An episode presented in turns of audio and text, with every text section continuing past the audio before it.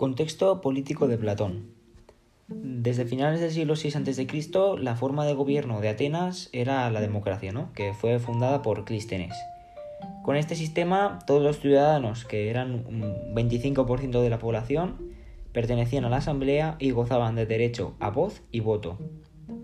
Atenas y la democracia tuvieron sus años de esplendor en el siglo V a.C., antes del nacimiento de Platón, y bajo las órdenes de Pericles, que era un gran político y líder militar.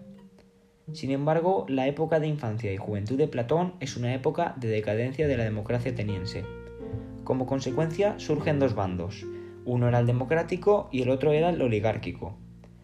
Es también en esta época cuando se disputan las guerras del Peloponeso entre Atenas y Esparta, de la cual eh, acabó muy mal parada eh, los atenienses y se puso, fin se puso el fin de su hegemonía política y militar. Tras esta derrota, Esparta, que fue la vencedora, abolió la democracia en Atenas e impuso el gobierno de los 30 tiranos, que sembraron el terror y llevaron a cabo una gran represión contra los demócratas. Tras un año de este gobierno, este sistema fue derrocado y se volvió a instaurar la democracia. A pesar de todo, no acabaron con las injusticias, pues se juzgó y condenó a muerte a Sócrates, el más justo de los hombres, según Platón.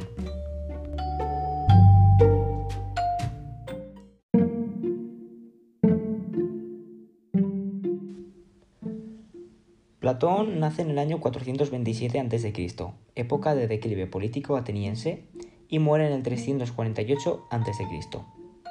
Su verdadero nombre era Aristócles, pero se le llamó Platón debido a su ancha espalda. Pertenecía a una familia aristocrática y tenía familiares que participaron en el gobierno de los 30 tiranos. A los 20 años conoció al filósofo Sócrates, de quien se hizo amigo y discípulo. Sócrates fue una persona que ejerció una extraordinaria influencia sobre la vida de Platón y sobre su pensamiento. A pesar de su gran interés por la política, siempre rechazó las ofertas que le propusieron, pues no se veía capacitado. Debido a la condena a muerte de su maestro Sócrates, Platón llegó al convencimiento de que ni la oligarquía ni la democracia eran capaces de gobernar con justicia y armonía y trató de buscar en la filosofía el remedio a los males políticos de su tiempo. Es así como gesta su idea de un gobierno formado por filósofos. Platón viajó por Egipto y Sicilia y tuvo la oportunidad de establecer sus reformas políticas, pero fracasó en cada una de ellas. En el año 387 a.C., cuando volvió a Atenas, fundó su escuela, a la cual llamó Academia. En esa escuela se estudiaba filosofía, física, geometría, astronomía y aritmética, y la academia fue la escuela de los futuros gobernantes.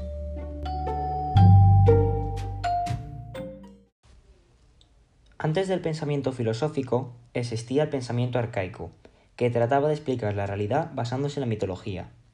Con la llegada de la filosofía en el siglo VI a.C., se pasó del mito al logos, que logos significa razón. En esta época destaca la filosofía presocrática y la ilustración ateniense. Comenzamos primero por la filosofía presocrática. Esta filosofía se centró en el estudio de la naturaleza o el cosmos. Buscaba explicar las leyes que regulaban los cambios en el universo. Además, desarrollaron las matemáticas, la ingeniería y la astronomía se dividían en dos grandes grupos. El primero eran los filósofos de la Jonia. Estos basaban sus investigaciones en la observación empírica. También iniciaron la ciencia y algunos de los más famosos son Anaximandro, Heráclito, Demócrito y Empédocles. Y luego estaban los filósofos itálicos, que basaron sus investigaciones en razonamientos especulativos y abstractos. Buscaban las cosas cambiantes y mantenían que los sentidos engañan, y solo la razón podía alcanzar la verdad. Destacan Perménides y los pitagóricos.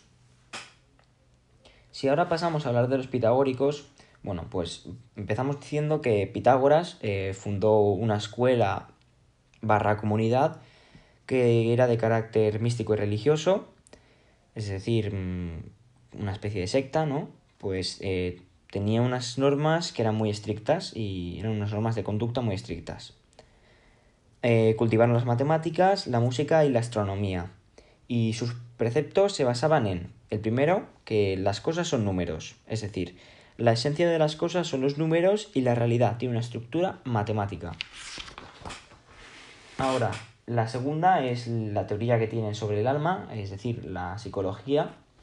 Ellos defendían que el cuerpo era una especie de cárcel para el alma, la cual se va liberando a través de la purificación mediante reencarnaciones y el cultivo de las matemáticas y la filosofía. Y por último, la teoría del conocimiento. Decían que la vía de acceso al conocimiento no son los sentidos, sino el razonamiento matemático. Ahora pasamos a Heráclito. Vale, Heráclito era un filósofo de la Jonia.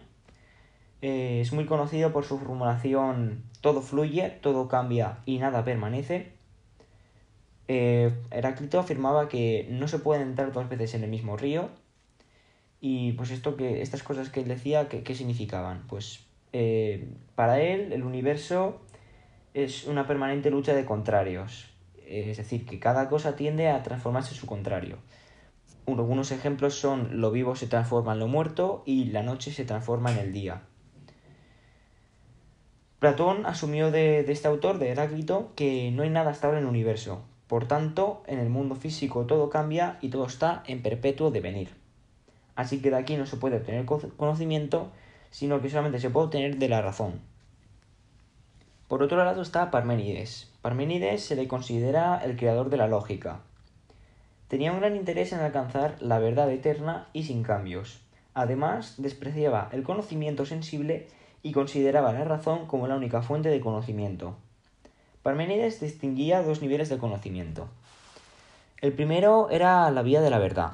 Él decía que el verdadero camino del conocimiento eh, e-, era, la vía de la verdad y se resume en su frase el ser es y el no ser no es.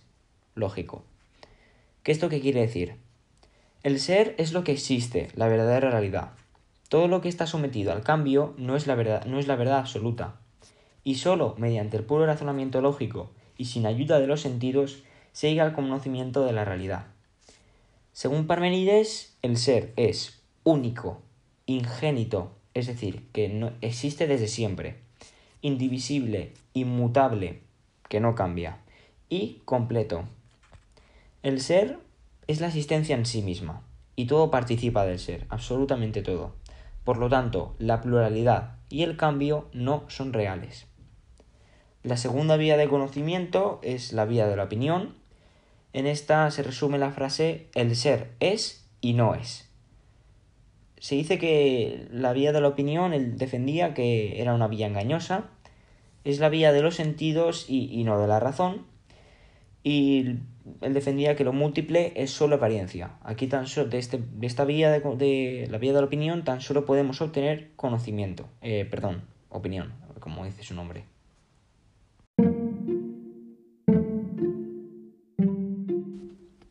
La Ilustración ateniense. El siglo V a.C. es la época de esplendor en Atenas. Es un periodo de hegemonía política y militar. En este momento se produce un giro antropocéntrico y la filosofía basa su reflexión en los problemas sociales y humanos.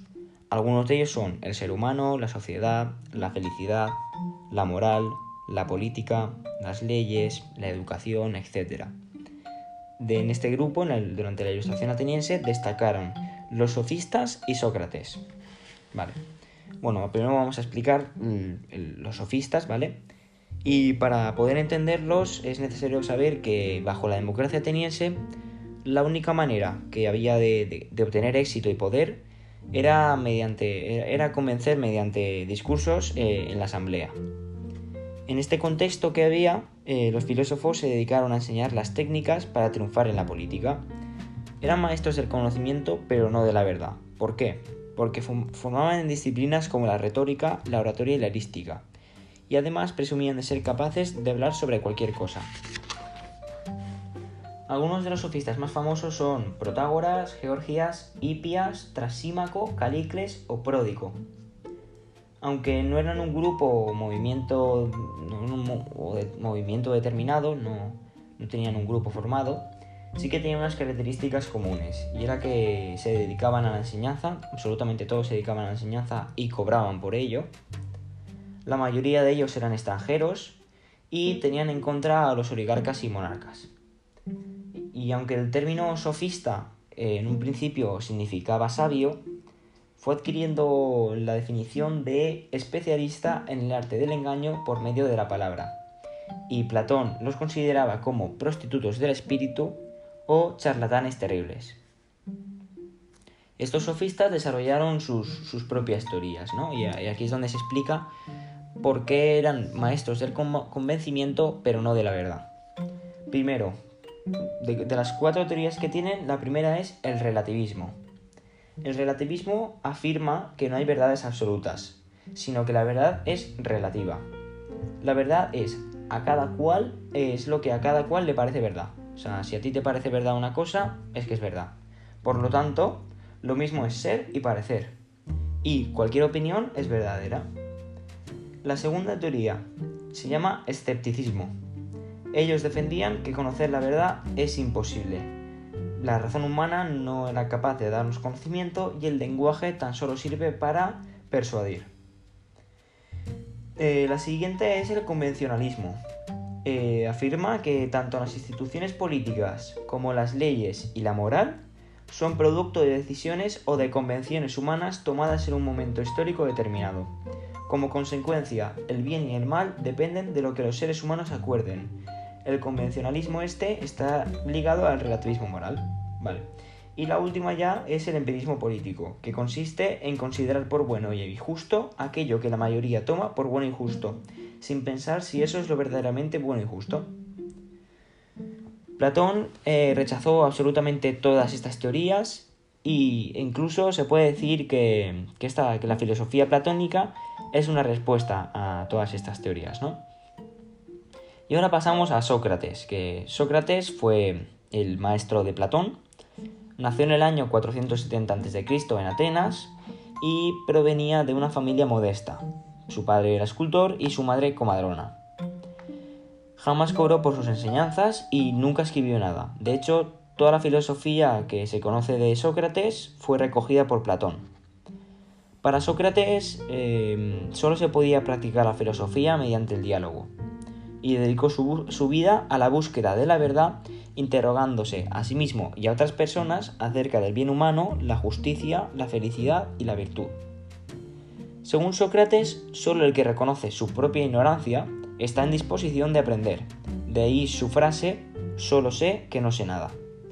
Tanto Platón como él estaban en contra de los sofistas, y bajo el poder de la democracia fue acusado de corromper a la juventud y condenado a tomar cicuta. Su filosofía se basa en tres, en tres, en tres principios, ¿no? En cuatro, disculpa. El primero es la, concepción absolutista de la verdad y los valores morales existen verdades absolutas, eh, esto lo que quiere decir es que existen verdades absolutas, objetivas y universales. Él distingue entre opinión y verdad, la cual no considera una convención humana del momento histórico. Se puede acceder a la verdad a través de la razón y de la filosofía, y por lo tanto la moral también es absoluta y lo justo y bueno existe. El segundo, el segundo punto es la educación, ¿vale? Él, dice que la finalidad de la educación es alcanzar la verdad para lograr la felicidad y la virtud. Para Sócrates, eh, un educador tiene que guiar a su discípulo para que por sí mismo descubra la verdad. Su método era la dialéctica, es decir, utilizar el lenguaje para obtener un conocimiento racional. La dialéctica de, de Sócrates se dividía en dos partes. La primera era la ironía, en la cual mediante preguntas se intenta que el discípulo dude de todo aquello que cree estar seguro, pero que en realidad no conoce. Así, el discípulo se contradice y acaba reconociendo su ignorancia. Y la segunda parte y última es la mayéutica. La mayéutica es el arte de lograr que el discípulo llegue a alumbrar o dar a luz, dicho así, o dar a luz la verdad, eh, la cual habita ya en su interior. Se culmina mediante el hallazgo se, culmina con el hallazgo de una verdad mediante su definición.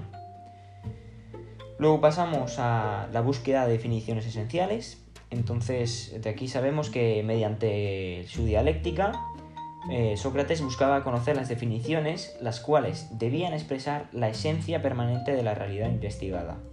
Y una vez obtenida la definición, ya podías juzgar las distintas realidades. Y por último, el intelectualismo moral, quizás la más importante de todas. Esta lo que dice es que la virtud es el conocimiento.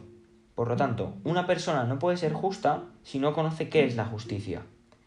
Y, por consiguiente, el vicio es ignorancia. Esto es, si tú conoces el bien, no puedes obrar mal.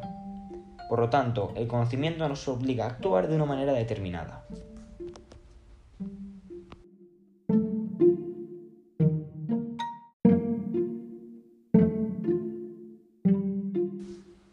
Comenzamos ya con la filosofía de Platón. Y para comenzar, eh, empezamos por la teoría de las ideas, que es la base de la filosofía de Platón, y todos los aspectos de la filosofía platónica remiten en último término a, esta teoría, ¿vale? Bueno, eh, como ya sabemos, Platón rechazaba el relativismo sofista, al igual que Sócrates, y defendía la posibilidad de alcanzar verdades absolutas, objetivas y universales acerca de la realidad. Por lo tanto, ¿puede haber conocimiento de cualquier realidad? Esta es una pregunta que se hizo Platón y en la cual contestó de la siguiente manera. No. De las realidades del mundo visible y material es imposible obtener un conocimiento verdadero, objetivo y universal. Al igual que Heráclito, Platón considera que los objetos físicos están sometidos a cambios continuos, es decir, al devenir, si la verdad cambiara a cada instante, no sería la verdad, correcto. De, Parménides acepta que el conocimiento que nos llega por los sentidos es engañoso y solo nos aporta opinión. Por otra parte, solo a través de la razón y el desarrollo lógico se puede llegar a la verdad. Platón afirma que si, existe la verdad, deben existir ciertas realidades que no cambien. Esta clase de realidades no existen en el mundo visible, el mundo del devenir, por lo que se encuentran en otra esfera de realidad. Por tanto, las realidades no materiales, eternas e inmutables constituirán el objeto de verdadero conocimiento. Platón llamó estas realidades ideas o formas. Sin embargo, ¿qué son estas ideas? Pues la verdad es que las ideas platónicas poco tienen que ver con la concepción actual de idea, ¿no? No son simples contenidos mentales que solo existen dentro de una mente sino que son realidades inmateriales y eternas que existen por sí mismas. Por poner un ejemplo, los sentidos pueden mostrarnos múltiples ejemplos de cosas bellas, sin embargo son incapaces de mostrarnos la belleza en sí, en abstracto. Solo mediante la inteligencia y a través de la filosofía podemos llegar a conocer esa cualidad común de la que participa toda la multiplicidad de cosas materiales que llamamos bellas. Únicamente así estaremos en condiciones de formular una definición que recoja la esencia única, eterna e inalterable que tienen en común las múltiples cosas bellas materiales y visibles. Por otra parte, ¿por qué las ideas tienen mayor realidad que las cosas materiales? Pues Platón nos ofrece tres motivos. El primero, la idea es el modelo ideal que imita las cosas, es decir, es su esencia. Sin la idea de, belleza no habrían cosas bellas.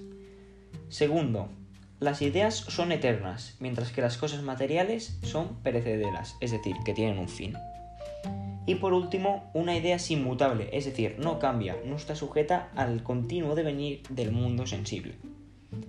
Otra pregunta que se hizo Platón fue, ¿de qué cosas hay ideas? Bueno, pues Platón clasifica las ideas en cuatro grupos, cinco si contamos la idea de bien. Están ordenados jerárquicamente como ya hemos dicho, el primero es eh, la idea de bien, de la cual participa el resto de las ideas. En segundo lugar se encuentran las ideas eh, de valores éticos y estéticos, como es la justicia. A continuación vienen las ideas sobre conceptos matemáticos. A, esta, a estas ideas le siguen las ideas de todos los seres físicos, por ejemplo la idea de humanidad. Y ya por último están las ideas de cosas artificiales y fabricadas. Por ejemplo, si existía una idea de mesa, pues sería la idea de mesidad, por ejemplo.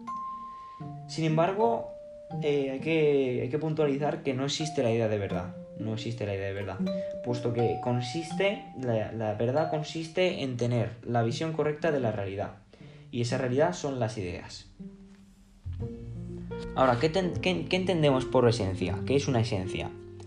Vale, pues esto es un poco confuso, pero la esencia de una cosa es aquello que hace que esa cosa sea lo que es y que se haya presente en todos los individuos de su misma clase o género. Por ejemplo, Platón diría que la idea de ser humano, al ser imitada por cada persona concreta, hace ser a cada individuo lo que es humano y no otra cosa. Por tanto, se podría decir que un ser humano, al copiar la idea de ser de humanidad, depende ontológicamente de esta. Y ya, eh, por último, se dice que las ideas son principios unificadores de la multiplicidad sensible. Como ya hemos visto, cada idea es única. En cambio, hay una multiplicidad de cosas materiales que copian una idea. Esto quiere decir, pues en el mundo físico vemos múltiples cosas bellas, pero tan solo hay una idea de, belleza, ¿no? Entonces, cada idea es, para Platón, un principio unificador de una multiplicidad de cosas sensibles. Según Platón, en el mundo de las ideas, eh, perdón, el mundo de las ideas es el fundamento y el principio unificador del mundo sensible.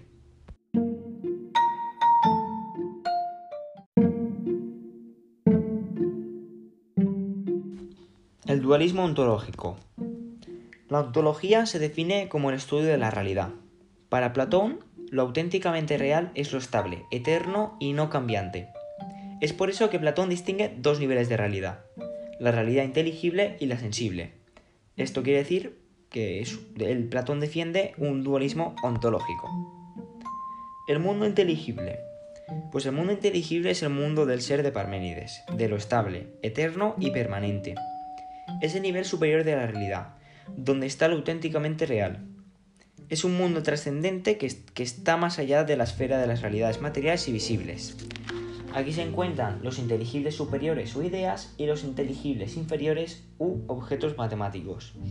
La idea suprema es la de bien, de la cual participan las demás. El mundo sensible o visible es el mundo que captamos a través de los sentidos. Es el mundo del devenir y de la multiplicidad, de lo cambiante y perecedero representa un nivel inferior de, la realidad, pues las cosas materiales tienen menos perfección que las realidades inteligibles. Platón lo considera un mundo de apariencias, en el que las cosas están dejando de ser algo para empezar a ser otra cosa que no son. Por eso Platón considera el devenir como una forma intermedia de realidad entre el ser y la nada absoluta. A diferencia del mundo inteligible, este tan solo nos puede aportar, nos puede aportar opinión. Para explicar este dualismo ontológico y la relación entre los dos niveles de realidad, Platón usaba el mito del demiurgo. Demiurgo significa artesano y según este mito, una inteligencia suprema y divina fabricó el mundo sensible tomando como modelo el mundo de las ideas eternas y perfectas, en una materia preexistente, caótica, móvil y amorfa. Con esto se quiere explicar que el mundo sensible responde eh, a un plan racional e inteligente, es decir, que no procede del caos y del desorden. El cosmos visible imita imperfectamente el cosmos inteligible y perfecto. Sin embargo, la causa de la imperfección no, no fue por culpa del demiurgo, sino fue por culpa de la materia. Por tanto, el orden, la armonía y la belleza del mundo sensible apuntan a un orden, armonía y belleza perfectos y trascendentes que nunca llega a cumplir.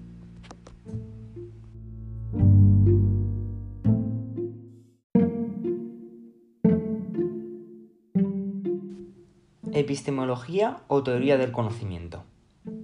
¿Puede el ser humano alcanzar un conocimiento verdadero sobre lo real? Como ya sabemos, Platón distingue dos niveles de realidad, la sensible y la inteligible. En correspondencia, Platón también diferencia dos niveles de saber, el conocimiento científico y la doxa, es decir, la opinión. Es, con esto lo que quiere decir es que defiende un dualismo epistemológico. Por lo tanto, el conocimiento científico o episteme es el nivel superior del conocimiento, el saber acerca de la realidad inteligible. Es claro, verdadero, objetivo y absoluto. Su fuente es la inteligencia y no los sentidos. Según Platón, es el auténtico saber acerca de lo real. Dicho de otra forma, el conocimiento es siempre saber sobre la realidad inteligible y nunca sobre la material. Por otra parte, la opinión, también conocida como doxa, es un grado de saber inferior al conocimiento, la episteme. Es el saber que se obtiene de la realidad sensible, la cual no nos puede aportar conocimiento. Es un saber oscuro, confuso, poco fiable, relativo y cambiante. Su fuente son los sentidos, y es el nivel intermedio de conocimiento. Para Platón, la doxa no deja de ser una cierta clase de saber, pues al igual que el mundo sensible copia el mundo inteligible, La opinión, cuando es verdadera, nos acerca a las realidades inteligibles. Bueno, ahora viene la teoría de la reminiscencia, que viene relacionada con este conocimiento, en la que dice, ¿cómo podemos alcanzar el conocimiento? ¿Cómo puede el alma humana conocer las ideas? Pues para eso, según Platón, hay que dirigir el, alma hacia la contemplación de las ideas eternas, apartándonos de los sentidos engañosos. Para ello necesitamos practicar la filosofía. Para explicar esto, Platón crea el mito conocido como la teoría de la, reminiscencia o anamnesis. Por lo tanto, según Platón, el alma, antes de encarnarse en un cuerpo, ha preexistido en el mundo de las ideas y ha contemplado allí las ideas. Bueno, las ha contemplado, sí. Sin embargo, al entrar en el mundo sensible y encarnarse en el alma, y al encarnarse el alma, perdón, en un cuerpo, olvida las ideas y tan solo le queda una huella borrosa, confusa y olvidada de las mismas. Así pues, aprender o conocer no es otra cosa que recordar. Platón nos advierte que no hay que tomarse los mitos al pie de la letra, sino entender el lenguaje simbólico. Con este mito hay que interpretar que Platón defiende la idea socrática del innatismo del conocimiento, es decir, que todos tenemos el conocimiento en nuestro interior, aunque de manera confusa, y solo podemos aclararlo, como decía Sócrates, a través de una buena educación que nos lleve a la contemplación de las ideas.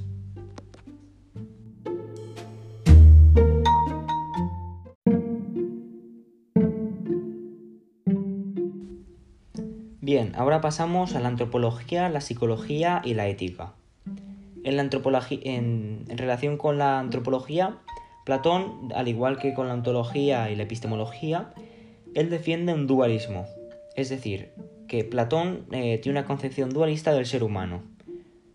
El ser humano se compone de cuerpo y alma.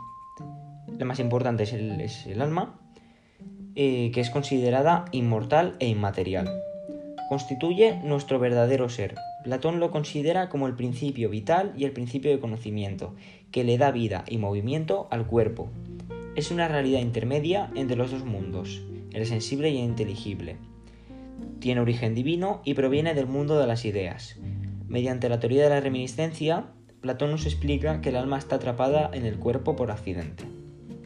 Por otra parte, el cuerpo es material y mortal. Platón lo considera la cárcel del alma, de la que ésta tiende a liberarse.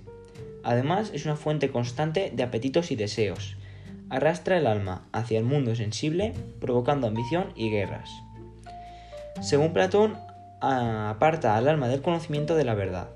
Se le define como la pesada carga que el alma tiene que vencer para llegar a conocer el mundo inteligible, donde hallará la verdad y la virtud. Como se puede apreciar, aquí se presentan múltiples influencias pitagóricas, como la unión accidental del alma y cuerpo, la preexistencia del alma, la reencarnación, la necesidad de purificación o la inmortalidad e inmaterialidad del alma. Si pasamos ahora a la psicología, Platón establece una división tripartita del alma. La, divide en parte racional, parte irascible y parte apetitiva. La parte racional es, es la sede de la inteligencia. Se encuentra en la cabeza, tiene naturaleza divina y es exclusiva del ser humano. La parte irascible es la fuente de pasiones y emociones humanas, tanto buenas como malas, y reside en el pecho. Y por último, la parte apetitiva es la fuente de los apetitos y deseos materiales, reside en el bajo vientre. Para explicar esta división del alma, Platón, en su diálogo Fredo, utiliza la alegoría del carro alado. En el diálogo, Platón compara el alma con un carro dirigido por una auriga, que representa a la parte racional, tirado por un caballo blanco y dócil, que es la parte irascible, y por otro negro e indomable, la parte apetitiva, que deben ser guiados por el auriga. Con este mito, Platón trata de explicar dos cosas. Los, primero, los conflictos internos del ser humano, es decir, el alma es el campo de batalla en el que se enfrenta la razón, las pasiones y los deseos materiales. Y segundo, la existencia de diferentes naturalezas en los seres humanos. Esto quiere decir que hay gente que domina la parte racional, otros a los que las, eh, las pasiones y emociones les domina y otros a los que les domina los deseos y apetitos materiales. Y ya por último pasamos a la ética, a la ética platónica. Para Platón, la ética es el camino de la virtud y la felicidad. Según Platón, A cada parte del alma le corresponde una virtud. Por ejemplo, a la parte racional la sabiduría y prudencia, a la irascible la valentía y a la apetitiva la moderación. Por lo tanto, existe una jerarquía natural en el alma. Esta dice que la parte racional debe gobernar sobre las otras dos partes del alma. Y cuando se sigue esta jerarquía, el alma es justa y está en armonía y concordia, ya que ha desarrollado la virtud que le es propia a cada parte. Sin duda, la virtud del alma más importante es la justicia.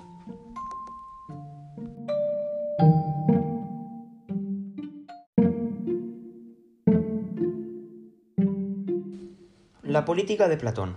Platón confiesa que su filosofía parte de la insatisfacción con la situación política de su época, en especial con la democracia ateniense, que le parecía muy injusta. Por tanto, el objetivo de la filosofía de Platón es crear un sistema de gobierno justo. Pero antes de formular su teoría, Platón plantea los siguientes principios.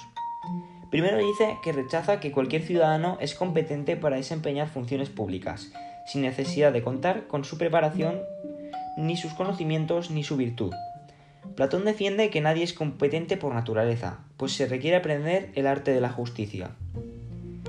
Platón defiende con el símil del navío.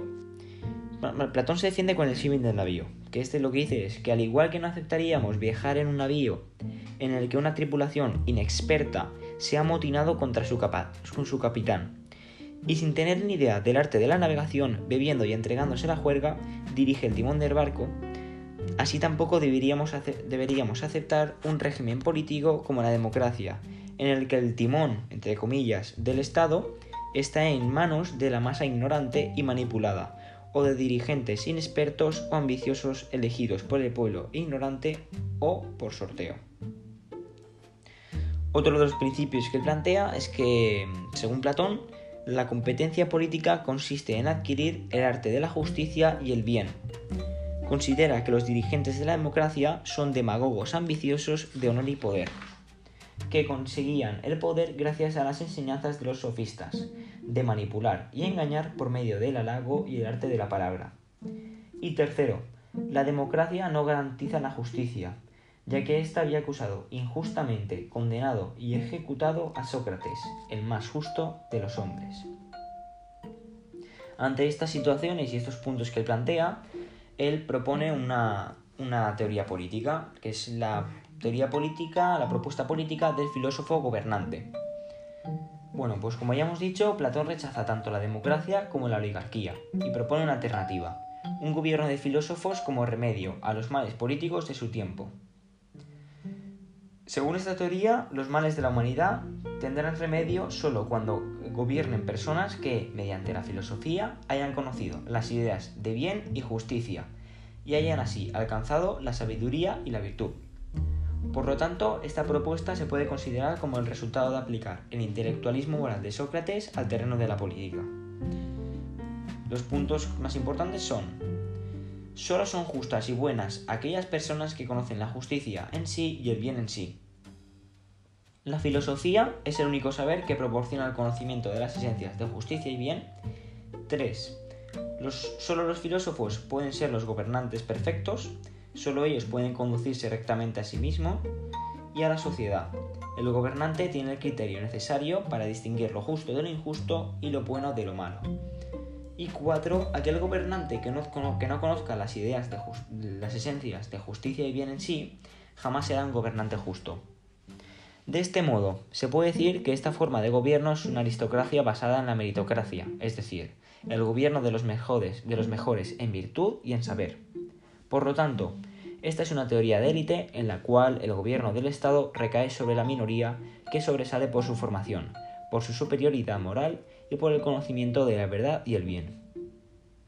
Para llevar a cabo esta propuesta es necesario dos cosas. Primero, Seleccionar las mejores naturalezas, aquellos individuos que por naturaleza posean ciertas capacidades innatas. Y segundo, hay que enderezar esas naturalezas mediante una educación adecuada, hasta contemplar las ideas eternas, perfectas e inmutables. De esta manera, es el Estado el encargado de seleccionar las mejores naturalezas y de su educación. Tras este largo proceso educativo, estarán preparados para gobernar y deberán ser forzados a ello. Ahora, el estado ideal de Platón es, eh, en el estado justo de Platón, la sociedad está dividida en tres clases. Vale, primero, son, vienen los productores. Vale, esta clase social está compuesta por campesinos, artesanos, etc. Su función es producir todo aquello que la comunidad necesite para sobrevivir. En esta clase predomina la parte apetitiva del alma, y su virtud propia es la moderación. Esta clase social no recibe educación y conservan la propiedad privada y la familia. Además tienen acceso a las riquezas. Después vienen los guardianes. La función de los guardianes es la defensa de la ciudad. En ellos predomina la parte irascible y su virtud es la valentía. La educación que recibían se basaba en la gimnástica y la música. Para su mayor efectividad no tienen a su alcance ni riquezas ni propiedad privada. Además, se elabora la familia a cambio de una comunidad de mujeres e hijos. Y por último, gobernantes filósofos. Estos son una selección de, de los mejores guardianes. Se encargan de gobernar la ciudad. En ellos predomina la parte racional del alma, y su virtud propia es la prudencia o sabiduría. Su educación se basa en las matemáticas y filosofía, es decir, la dialéctica para poder contemplar el orden del mundo de las ideas. Al igual que los guardianes, no tienen acceso a las riquezas ni a la familia.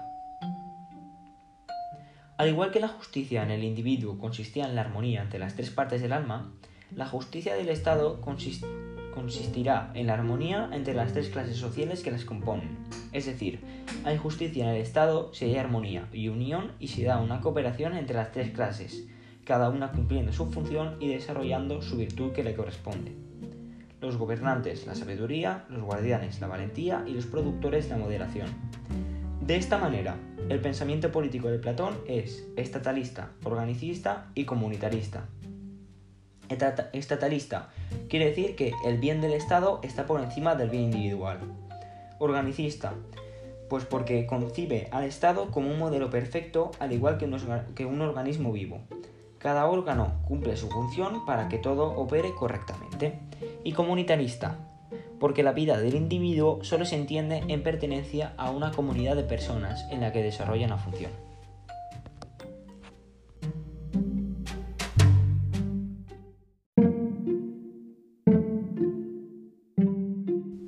Bien, pasamos ya al punto 10, que es política, educación y conocimiento del orden. Bien, pues para Platón la política tiene como objetivo organizar la sociedad, conducir el Estado hacia la justicia y la felicidad, que significa felicidad es la armonía y la cohesión social. Además, el arte de la política no es el arte de la palabra, que era la que defendían los sofistas, sino que es el arte de la ciencia, de la justicia y del bien, es decir, la filosofía, ya que proporciona conocimiento de las ideas de justicia y bien por lo tanto, el aspirante a gobernar debe ser educado en este arte. Según Platón, la educación está al servicio de la organización de la sociedad y de la vida política.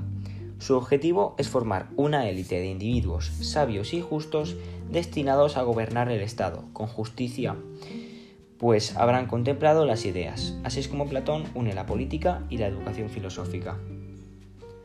Ahora pasamos al proceso educativo que, Platón seguía la cual la educación del gobernante filósofo es un proceso arduo, duro, costoso, que se divide en dos etapas.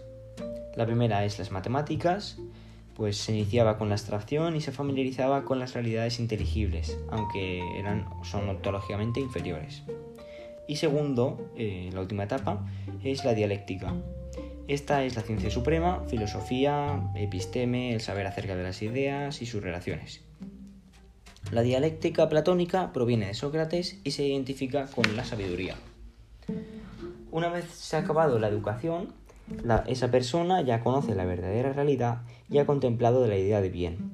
Es en este momento cuando el filósofo tiene el compromiso ético y político de volver al mundo visible y lograr, mediante la política, imprimir, entre comillas, un orden semejante en su alma y en el Estado, semejante al orden y armonía inteligibles que ha contemplado.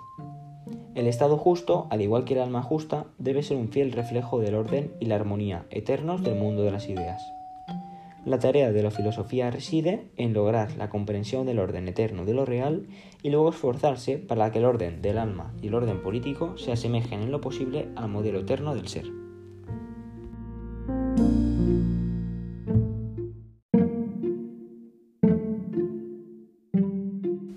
Perfecto. Seguimos ahora ya, empezamos ya con los textos. Eh, empezamos por el bloque 1, el bien en sí, la comparación con el sol. Este es el libro sexto, pertenece al libro sexto y son los capítulos 18 y 19. Eh, como ya hemos dicho, en este texto se habla de la idea de bien, ¿no? Se discute sobre la idea de bien. Eh, lo que hay que saber acerca de esto es si las ideas son modelos de perfección y la auténtica realidad, es decir, sí, si las ideas son modelos de perfección y la auténtica realidad, la idea de bien representa la máxima perfección y lo máximamente real, y además gobierna el mundo de las ideas, lo mismo que el sol y su luz gobiernan el mundo sensible. De acuerdo con la filosofía platónica, la idea de bien desempeña varias funciones. La primera es la función ontológica.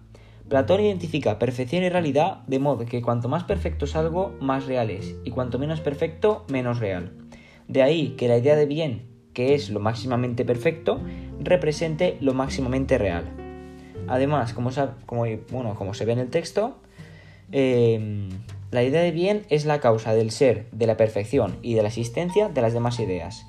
Esto se debe a que, así como las cosas sensibles participan de las ideas, cada idea participa de la perfección de la idea de bien. Por consiguiente, las ideas deben su perfección, su ser y su esencia a esta idea. Y también las cosas sensibles le deben su existencia, al menos indirectamente, pues solo existen porque participan de las ideas, que a su vez deben su ser a la idea de bien. De modo que lo mucho o poco que las cosas sensibles tengan de perfectas, de buenas y reales, se lo deben a esta idea. La segunda función es la función epistemológica. La idea de bien es además la causa de la, inteligibilidad de las restantes ideas, o sea, la causa de que puedan ser conocidas por el alma humana. Si las ideas son racionales y cognoscibles para la inteligencia humana, es justamente porque participan de la idea de bien. Si no fuera así, serían incognoscibles, es decir, que no se podrían conocer. Tercera es la función ética y política. Esta es una función práctica. La idea de bien es también el fundamento de la ética y de la política. El conocimiento del bien en sí es necesario para encauzar sabia y rectamente la vida privada, pues sólo aquel que lo haya alcanzado será capaz de conocer en qué consiste el verdadero bien humano al que los hombres llaman felicidad de virtud y ya en el mundo de las cosas materiales y sensibles podrá distinguir con mayor claridad lo bueno de lo malo y orientar sus acciones de acuerdo con ello. Asimismo, en el terreno de la política, el buen gobernante necesita haber visto el bien en sí para tener una visión clara del bien del Estado y gobernar conforme a ello. Por eso, el conocimiento del bien en sí será la meta última que persigue su educación. El cuarto, la cuarta función es el principio unificador. La idea de bien es también un principio, un principio unificador del mundo de las ideas y de la totalidad de lo real, y en consecuencia otorga unidad al mundo. Así como cada idea unifica una multiplicidad de cosas sensibles, la idea de bien unifica la pluralidad de las ideas en un principio unificador supremo, el bien en sí. Causa, y la última causa ya es, la, última función es la causa final y causa del orden del mundo, ¿Y esto qué, qué, significa esto? Pues que la idea de bien es la causa final, es decir, el modelo último al que tienden o aspiran a asemejarse todas las realidades. Así, tanto el cosmos sensible como el cosmos inteligible apuntan hacia la idea de bien, a la cual imitan el primero de forma imperfecta y el segundo de forma perfecta. Bueno, pues em, del texto se pueden sacar un resumen, unas ideas que, son claras entre ellas y son como unas aclaraciones, ¿no? Eh, la primera lo que dice es, eh, la idea de bien no es una esencia, sino la causa de todas las esencias o ideas, y por tanto una realidad superior a las restantes ideas. O también se podría decir que la idea de bien es la esencia de todas las ideas. Ahora, el conocimiento de la idea de bien es la meta última de la filosofía y del ascenso dialéctico, del que Platón nos habla en el mito de la caverna retomando la comparación con el sol. Tercero, el conocimiento del bien en sí implica, por las razones que hemos visto antes, un conocimiento global de la totalidad de lo real y una visión completa del orden que preside en el mundo, el mundo de las ideas. Y por último ya, el conocimiento de la idea de bien parece que es una experiencia incomunicable que uno mismo tiene que realizar, la meta final de un camino de conocimiento que uno mismo tiene que recorrer. Y es que la captación del bien en sí es el resultado de una intuición del alma.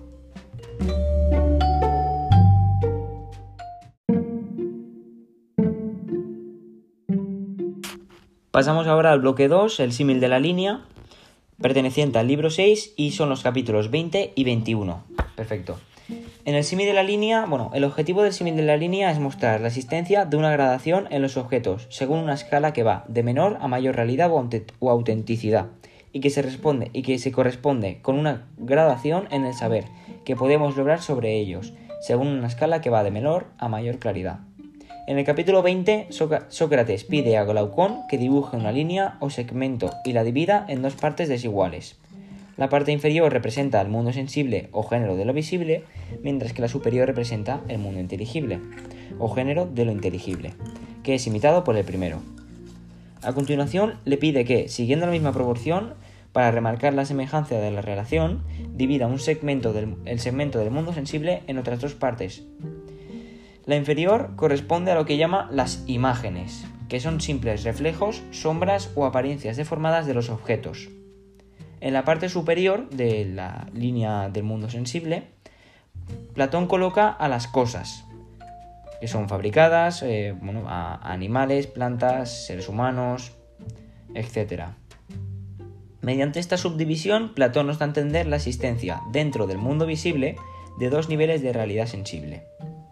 Ahora, dentro del en el segmento del mundo sensible, corresponde, que corresponde a las realidades inteligibles, se caracterizan por ser inmateriales, perfectas, ideales, inmutables, eternas, no visibles y solo accesibles a través de la inteligencia. Sócrates pide a Glaucón que divida también este segmento en dos partes. La parte inferior corresponde a los objetos o entidades matemáticas. Estos objetos imitan o copian a las ideas, por lo que eh, estas son más reales y... Perdón, disculpa. Em, por lo que los objetos matemáticos son más reales y perfectos que las cosas del mundo sensible, pero al, ser copias de las ideas son menos reales que estas.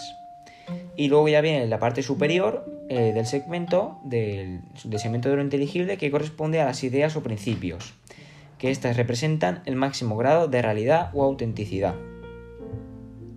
Al final del capítulo 21 Platón establece una clara correspondencia entre los anteriores grados de realidad y ciertas operaciones del alma asociadas a distintos grados de claridad en el saber. De modo que, cuanta menos realidad tiene un objeto, más oscuro y confuso será el saber que el alma obtiene de él.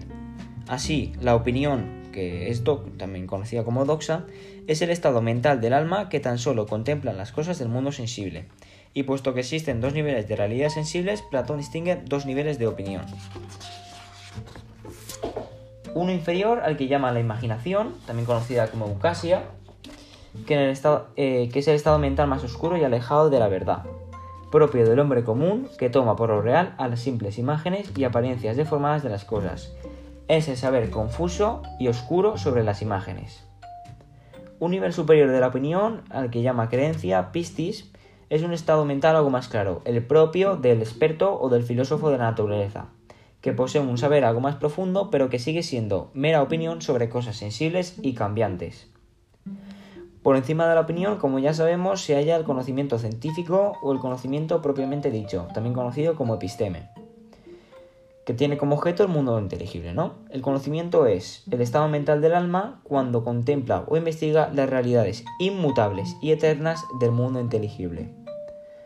Ahora bien, Igual que pasaba antes, como hay dos niveles o clases de realidades inteligibles, también habrá, también habrá dos niveles de conocimiento científico. En primer lugar tenemos el pensamiento, que es conocido también como dianoia. Es un grado de saber más claro que la opinión, pero más oscuro que el conocimiento de las ideas. Es el saber sobre los objetos matemáticos. Y finalmente tenemos la inteligencia o conocimiento en sentido estricto, noesis se corresponde con el estado mental propio del filósofo cuando alcanza la contemplación de las ideas y representa el nivel de saber más claro. Su objeto son las ideas. En resumen, mediante el símil de la línea, Platón establece una clara relación entre ontología y epistemología. A través de él pretende comunicarnos lo siguiente. La existencia de diferentes grados de realidad, una realidad sensible y una realidad inteligible, la, existencia de diferentes eh, grados de claridad en el saber, está la opinión, en la cual se divide en imaginación y creencia, y el conocimiento científico, que se divide en pensamiento e inteligencia. la existencia de una clara correspondencia entre niveles de realidad y niveles de claridad en el saber, y, por último, en su exceso gradual hacia las ideas, el alma debe de recorrer todos los grados del ser, pasando por todos los estados mentales, desde más oscuro y confuso, que es la imaginación, al más claro, la inteligencia o conocimiento en sentido estricto.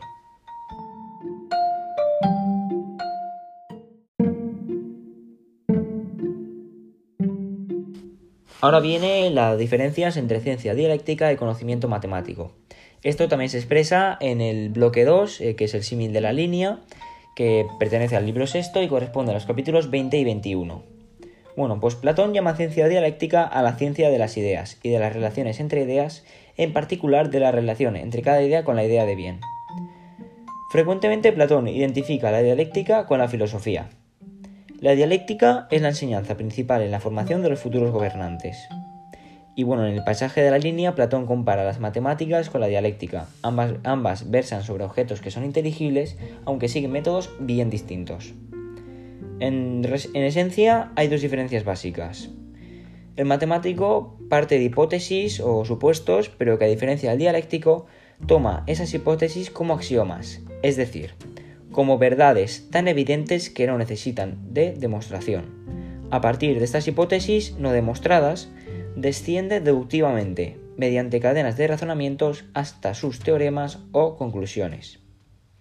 Y por otro lado está el método dialéctico, que en cambio también parte de hipótesis, pero a diferencia del matemático, el dialéctico no toma estas hipótesis como verdades definitivas, que verdades definitivas que no necesitan demostración, sino como lo que son, es decir, simples supuestos provisionales que cumplen la función de peldaños desde los que el alma, en lugar de descender deductivamente hasta las conclusiones, asciende dialécticamente hasta el principio, es decir, hasta la idea, y luego de idea en idea hasta la idea de bien.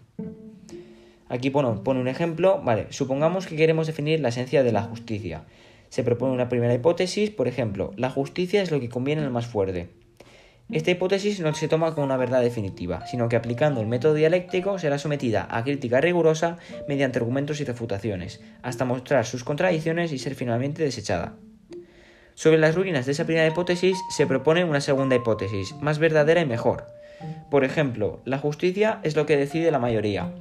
Nuevamente esta hipótesis ha de ser probada mediante críticas y argumentos. Si no resiste las críticas y acaba mostrándose también como contradictoria, habremos de rechazarla igualmente, utilizándola como peldaño para ascender, ascender hasta la tercera hipótesis, mejor y más próxima a la verdad.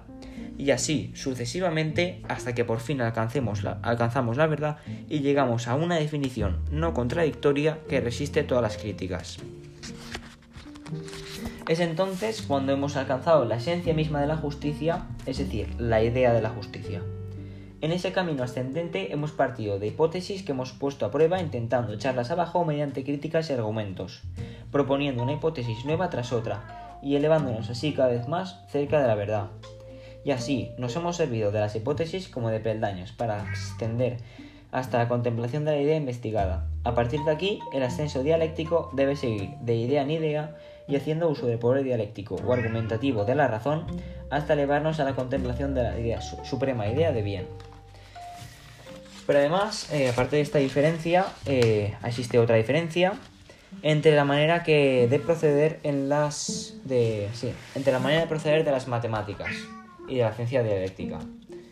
A diferencia del filósofo que intenta conocer las ideas sin apoyarse en nada sensible, haciendo uso exclusivo de la inteligencia y del poder argumentativo de la razón, el matemático estudia los objetos matemáticos apoyándose en imágenes sensibles. Dicho más claramente, los matemáticos, como hacen los, geómetras en particular, se sirven de dibujos y figuras visibles que copian los objetos que investigan. Todo lo anterior hace que, aunque el conocimiento que aportan las matemáticas no pueda considerarse opinión, pues no verse acerca de cosas materiales y sensibles, sino en materiales, invisibles e inteligibles. Pues esto lo que hace es que sea un conocimiento inferior al de las ideas. De ahí que Platón reserve para las matemáticas el nombre de pensamiento, dianoia, un estado mental más claro que la simple opinión, doxa, pero más oscuro que el conocimiento de las ideas, que es la noesis o inteligencia.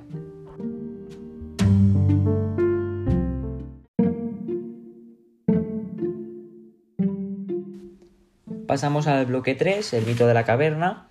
Perteneciente al libro séptimo y son los capítulos del 1 al 3. Bien, em, en los capítulos 1 y 2 del libro de séptimo de la República, Platón expone el, el conocido mito de la caverna. En el capítulo 3 nos ofrece además las claves interpretativas para su comprensión. Como se indica al comienzo del capítulo 1, la alegoría de la caverna pretende poner de manifiesto el estado en que con respecto a la educación o falta de ella se halla nuestra naturaleza, es decir, el estado en que se halla la humanidad en relación al conocimiento de la verdad y a la ignorancia. Así, los prisioneros representan a la, mayoría de la humanidad, esclava y prisionera de su ignorancia. La alegoría de la caverna sirve eh, a Platón, además, para, eh, a Platón para ejemplificar mediante metáforas la distinción entre mundo sensible y mundo inteligible, es el dualismo ontológico, y la distinción entre opinión y conocimiento científico, dualismo epistemológico. Sin embargo, la función principal del mito es exponer el proceso que debe seguir la educación del filósofo gobernante. Este proceso está representado por el recorrido del prisionero liberado desde el interior de la caverna hasta el mundo exterior y culmina con la visión del sol. El mito da a entender que la educación es un proceso largo y costoso. El prisionero liberado debe abandonar poco a poco sus viejas y falsas creencias para ser capaz de comprender la nueva realidad que tiene ante sus ojos, más verdadera y auténtica que la, verdad. De ahí que el prisionero deba ser al principio obligado, forzado, arrastrado por una áspera y escarpada subida, y acostumbrarse poco a poco a la luz de fuera, hasta alcanzar el conocimiento de lo auténticamente real, de lo eterno, inmaterial e inmutable, es decir, de las ideas. Pero aquí no acaba aquí la teoría del filósofo, sino que una vez formado el conocimiento de la verdad, deberá descender nuevamente a la caverna y ocuparse de los asuntos humanos, los propios del mundo sensible, material y cambiante, asuntos tales como la política, la organización del Estado o el gobierno de la ciudad. Es importante relacionar las etapas del, recorrido del prisionero liberado con el ascenso por los grados del conocimiento representados en el signo de la línea que hemos estudiado en el bloque anterior. Bueno, primero Sócrates anuncia que va a hablar de la educación o de la falta de ella y propone una comparación con una caverna y unos prisioneros. Primero vamos a escribir que es la caverna y los prisioneros, vale. En la caverna los hombres eh, están atados de pies y manos y viven, viven en esa caverna desde, desde niños. Desde ahí observan sombras, eh, asiste un tabique, estatuas, porteadores, voces, un fuego y una larga entrada. Esas personas son iguales que todos nosotros. Ahora, el estado mental o de conocimiento de los prisioneros. Vale, pues estos prisioneros viven en un mundo de sombras, de estatuas y ecos de voces. Toman por lo único real y verdadero eso que ven. Y la razón de lo anterior es que no conocen otra cosa. Ahora, la liberación de un preso. Bueno, al principio siente dolor al ser obligado. Se resiste. Es una persona que se resiste y hay que obligarle a mirar la luz del fuego y ascender. Insiste en tomar las sombras de siempre como más verdaderas se deslumbra, se deslumbra al salir y ha de acostumbrarse poco a poco, mirando por orden las sombras de los objetos, después sus reflejos, a continuación los objetos mismos, la luna y las estrellas y finalmente el sol. Cae en la cuenta de que eso es lo auténticamente real y de que el sol es la causa de todo. Siguiente eh, son las emociones del prisionero liberado. Pues una vez observa estas ideas, comprende el engaño en el que ha vivido y compadece a sus antiguos compañeros. Se siente feliz por, por haber cambiado y no envidia a los sabios de la caverna ni su saber acerca de sombras, ni los honores que reciben. Esto pues es un poco en relación con los sofistas. El regreso a la caverna y al mundo de abajo, vale, pues le costaría acostumbrarse a ver la oscuridad, al igual que le cuesta salir de ella, le cuesta volver a acostumbrarse a, a entrar. Eh, los demás eh, presos no conocerían su saber, sino que provocaría risas entre sus compañeros y le llamarían loco. Los prisioneros le matarían si intentara liberarlos y hacerles subir, pues no quieren cambiar. Ahora vamos a explicar las metáforas del mito. Vale, los prisioneros. ¿Qué significa? Bueno, pues los prisioneros representan a la mayoría de la humanidad, que es prisionera de su ignorancia, aferrada a las costumbres, opiniones y prejuicios de siempre, incluso feliz en su ignorancia. Ahora, el preso liberado representa metafóricamente al filósofo que emprende el camino del conocimiento de la verdad y de lo auténticamente real. Las cadenas, bueno, aquello que ata a los prisioneros impidiendo su liberación. Metafóricamente, lo que liga a los prisioneros al mundo de las cosas sensibles e impide que el alma despegue hacia lo verdadero. Exactamente. Se admiten varias interpretaciones. Puede simbolizar el cuerpo o la cárcel del alma, que con sus deseos, impulsos y apetitos materiales arrastra el alma hacia lo sensible y es un obstáculo para el conocimiento. También puede representar las cadenas de nuestra ignorancia, pues la ignorancia es nuestra mayor prisión, en contraposición al conocimiento que constituye, que constituye nuestra liberación. Por último, pueden simbolizar también la opresión de las costumbres y prejuicios sociales, que nos impide muchas veces liberarnos y pensar por nosotros mismos. Ahora, los objetos del interior de la caverna y sus sombras. En conjunto, representan las cosas del mundo sensible, sometidas, sometidas al cambio y al devenir. Son solo copias o imitaciones de la verdadera realidad, es decir, de las ideas, representadas en el mito por las cosas del exterior. Ahora, el fuego del interior de la caverna. Pues lo que está representando es el sol. para esto hay que entender primero el primer bloque, que es el símil del sol, eh, con la idea de bien. Ahora, la vivienda barra prisión es el mundo sensible, el mundo de lo opinable envuelto siempre en la tiniebla de la confusión. Ahora, la subida al mundo de arriba, el arduo y duro camino de la educación del filósofo, que es también un camino de liberación. Y ya por último, el sol del exterior representa la idea de bien. Ahora, unas claves interpretativas del mito, vale, pues que la, la caverna representa un mundo sensible o visible, el fuego es el sol del mundo visible. Ahora, la subida al mundo de arriba eh, es la, ascensión del alma hasta lo inteligible. Y el sol o soberano de la luz representa a la idea de bien. Ahora, de la idea de bien que entendemos aquí en este mito. Bueno, pues lo último que se percibe es, eh, es lo último que se percibe en el mundo inteligible. Además, es la causa de todo lo bello y recto. Ha engendrado al sol, pues es su, hijo, y es productora de verdad y conocimiento en el mundo inteligible es decir, hace inteligibles a las restantes ideas. Por último, ya hay que conocerla para proceder sabiamente en la vida y en la política. Y los que han subido al mundo de las ideas, vale. No querrán ya ocuparse de los asuntos humanos, que son política, honores, riqueza, querrán seguir dedicados a las contemplaciones divinas, es decir, a la filosofía. Cuando discutieran sobre asuntos humanos, al principio se mostrarían torpes y ridículos por falta de costumbre, eh, sería insensato reírse de ellos y la razón de lo anterior es que son dos las causas por las que un alma se puede mostrar torpe. Primero por verdadera ignorancia o por falta de eh, por verdadera ignorancia o por falta de costumbre. La risa del que se ríe de la ignorancia eh, sería menos ridícula. Y con esto ya acabamos los textos y acabamos todos. Acabamos todo. Buena suerte.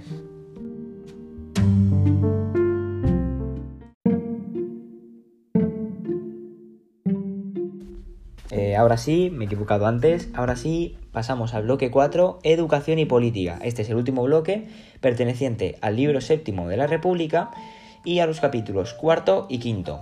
Bien, en estos capítulos del libro, eh, del libro séptimo, Platón sigue ocupándose del tema de la educación de los futuros gobernantes.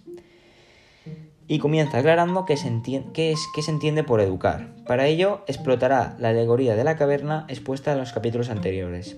¿En qué consiste educar? Este es el tema del capítulo 6. Como verás, el capítulo comienza con una crítica a la manera de los sofistas, em, que los denomina como algunos. A, la manera de los sofistas que, entienden la manera que entienden de la educación, ¿no? ¿Cómo, ¿Cómo, entienden la educación los sofistas? Para ellos, educar consiste en proporcionar ciencia al alma que no la tiene. De acuerdo con esto, la educación consistiría en una mera transmisión de conocimientos. Platón no comparte en absoluto esta concepción y se sirve de la metáfora del ojo y de la vista para criticarla.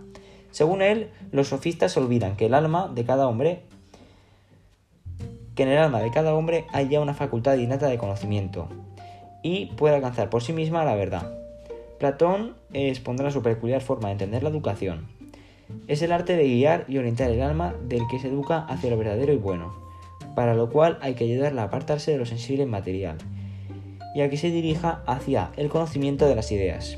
En este capítulo resuenan las influencias socráticas sobre Platón, en especial la mayéutica, socrática y el intelectualismo moral. Asimismo, en el trasfondo del concepto platónico de educación está también la doctrina de la reminiscencia.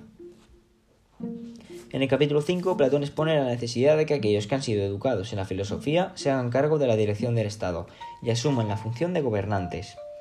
Al menos así debería ser en la ciudad ideal, en donde los filósofos han sido educados por el Estado y, y por tanto están en deuda con la comunidad. Pero, ¿por qué los filósofos deben gobernar? Esta es la cuestión central que Platón va a abordar aquí y que se intenta responder mediante argumentos y razones.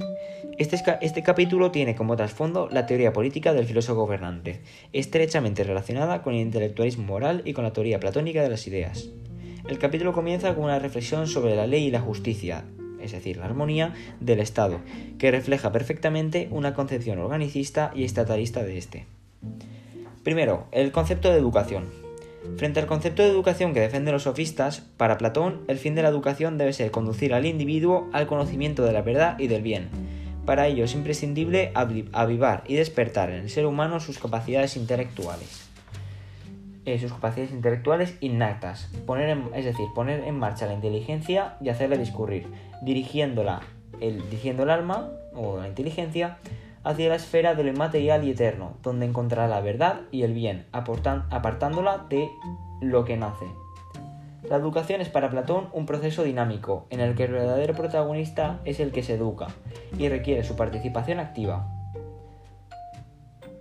Los sofistas, en cambio, consideraban que la educación consistía tan solo en una mera transmisión de conocimientos, de modo que el individuo que se educa adopta una actitud meramente pasiva o receptiva. El peso principal de la educación recaería entonces en el educador, más que en el discípulo. En el mito de la caverna, el papel del educador estaba representado metafóricamente por un personaje que no es directamente nombrado, pero se ha aludido indirectamente, aquel que libera a uno de los prisioneros, a uno de los prisioneros y le guía hacia el exterior. Platón entiende la educación en clara contraposición a los sofistas. Se trata de una ascensión que habrá de recorrer el prisionero mismo por sí mismo, de modo que el, educador, es tan solo el guía que le orienta y le fuerza a recorrer ese camino, ayudándole. Por otra parte, queda patente en este capítulo que la educación tiene para Platón un sentido moral y estético, y no solo intelectivo. Educar no solo significa aumentar los conocimientos, sino también desarrollar una alta calidad moral, introducir armonía y orden internos en el alma mediante un proceso de purificación ascética que tiene como finalidad moderar los deseos y apetitos corporales ligados a lo sensible, que desvían el alma del camino del conocimiento y la obligan a mirar abajo hacia abajo, es decir, a lo material. El hombre que alcanza el dominio de sí y, somete sus deseos, impulsos y apetitos al sabio control de su razón, imprime orden y armonía en su alma, a imitación del orden y armonía del mundo de las ideas, y logra así la virtud de la justicia. El objetivo de Platón no es simplemente formar menos técnicos inteligentes, expertos en el arte del poder, sino individuos justos y sabios a la vez, capaces de gobernarse a sí mismos y dignos de asumir la tarea de gobernar también la ciudad. luego pasamos a la ética de política, eh, que se presenta en este capítulo, en estos tres capítulos, eh, perdón, estos dos capítulos. Eh, bueno, Comienza con la pregunta, ¿deben los mejores ciudadanos de una sociedad ser forzados a gobernarla? Pues según Platón, el filósofo debe asumir compromisos con la comunidad, ocupándose del gobierno de la ciudad cuando sea necesario. Está claro que no acudirá a la política por propio interés personal, buscando en ella riquezas y poderes, y, y, poder, pues, al haber visto el bien en sí, no solo está en mejores condiciones que ninguno otro para discernir en qué consiste el bien del Estado, sino que además también conoce mejor que nadie en qué consiste el verdadero bien del individuo, al que comúnmente llamamos felicidad. Por eso, a diferencia de las demás personas que confunden la felicidad con riquezas, poder y honores, el filósofo tiene una visión más clara de la, verdadera felicidad, que, no consiste, que consiste en una vida recta y juiciosa, dedicada a la investigación de la verdad.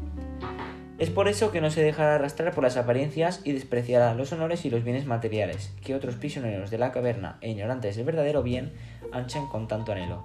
Así, a diferencia de la mayoría de los políticos que acuden a la política en busca, en busca de esas cosas, creyendo que así encontrarán la felicidad y luchando entre ellos y poniendo en peligro la armonía y la unidad de la ciudad.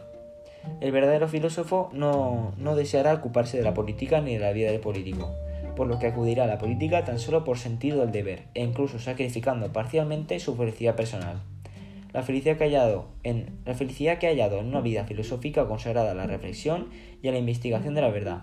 Esa es la realidad, eh, esa es en realidad la vida que verdaderamente quiere y no la del político.